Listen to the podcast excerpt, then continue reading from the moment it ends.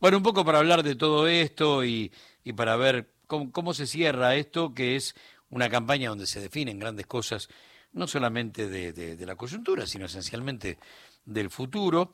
Eh, está Roberto Tito Bachman, director del CEOP y, y, uno de los hombres que siempre es este, importante sumar para meterle valor agregado a, a todo esto. Roberto, ¿cómo va? Buen día, muchas gracias por atendernos. ¿Qué tal? ¿Cómo están ustedes? Buen día. ¿Qué campaña está terminando, Roberto? Una campaña eh, singular en la historia política argentina, una campaña más. A mí me parece que es una campaña que, que la verdad es, es, es muy rara, un, una rara avis dentro de la historia política argentina. Sí, claro. Este, Argentina, digamos, desde el año 83 en adelante, se ordenó en un sistema de partido político bipartidista con fuerte peso entre el radicalismo y el, Partido Justicialista, que se llevaban entre ambos prácticamente el 90% de los votos.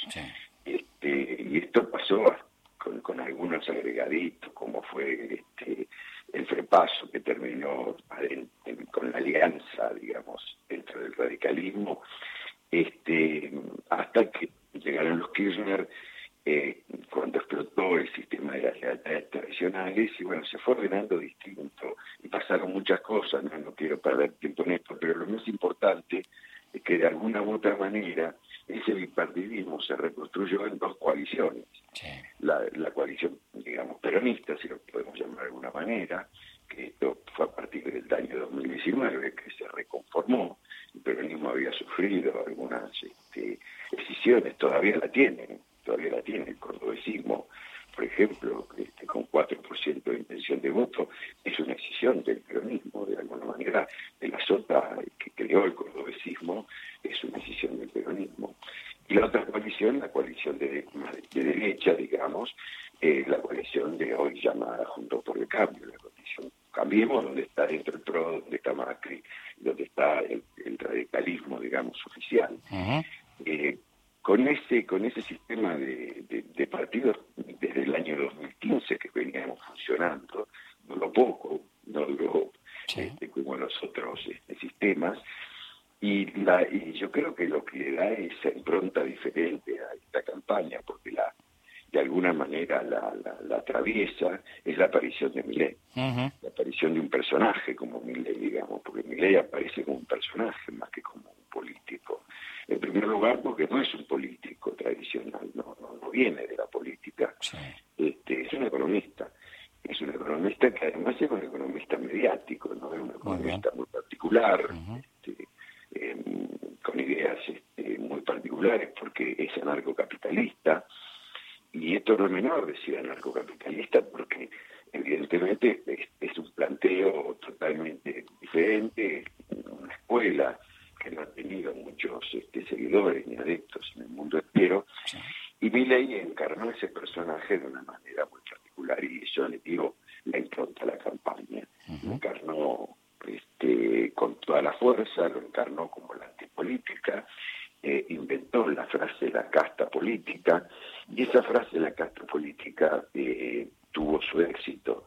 Eh, ¿Por qué? Porque logró penetrar este, en, y esto más la, más la crisis económica, más el enojo de mucha gente, más la desilusión de otros, bueno, logró penetrar hasta en el voto peronista, ¿no es cierto?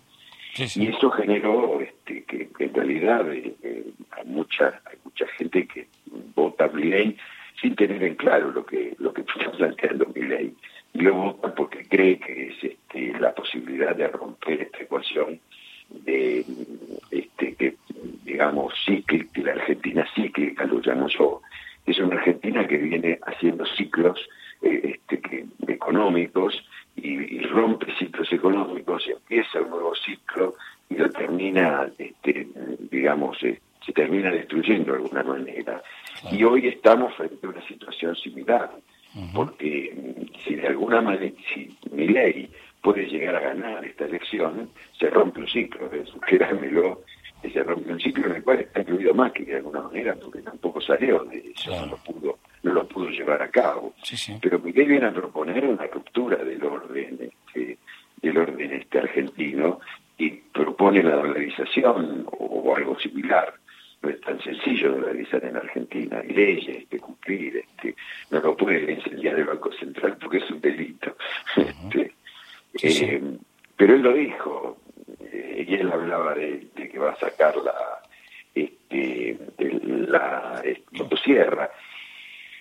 Con esas campañas, históricamente en la Argentina nadie le fue bien, ¿no? El, lápiz rojo de Angelos, este, lo que lo que pasó este, el gobierno ya, ya gobernando este, Fernando de la Rúa, cuando tenía dos opciones que le daban los economistas que lo asesoraban, incluido Machinea, que era su ministro de Economía, cuando le decía a dos meses de asumir, tres meses de asumir, le decía, mire, eh, hagamos algo con la compatibilidad porque nos vamos este, nos está entrando agua por debajo de la línea de flotación. No, no, cierra este modelo, no nos ajuste. Y bueno, eh, se acuerdan de lo que es muy ajustado, se acuerdan de la, de la blanca.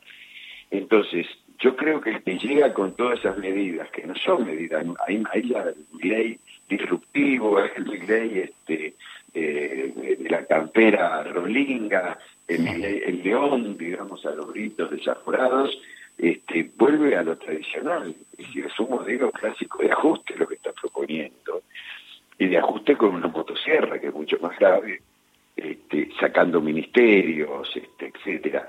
Eh, esto es lo que me parece que le da una impronta distinta a la campaña, porque porque incluso llega gente, si, logra el 30%, ese 30% está compuesto por la mitad de votantes núcleo duro, digamos, que lo votan porque tienen una coincidencia él, además de que son los tres puntos propios y los 12 puntos que él le roba a Juntos por el Cambio.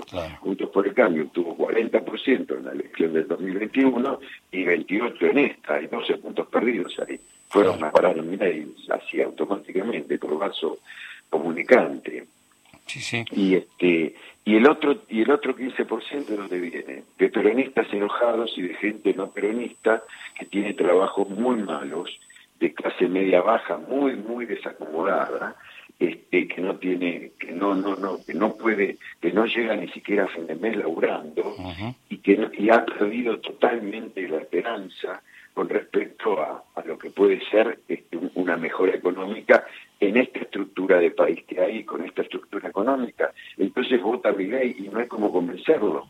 No hay como convencerlo. ¿Por qué? Porque este, en el voto, que a veces hay componentes puramente este, afectivos, emocionales, y a veces es un, aparecen también con lo emocional, aparece lo racional, este, este voto absolutamente este, emocional, de, necesidad de cambio, es decir, creo que hay una palabra peor, ¿qué tengo para perder? ¿O por qué votar a los otros que son más de lo mismo?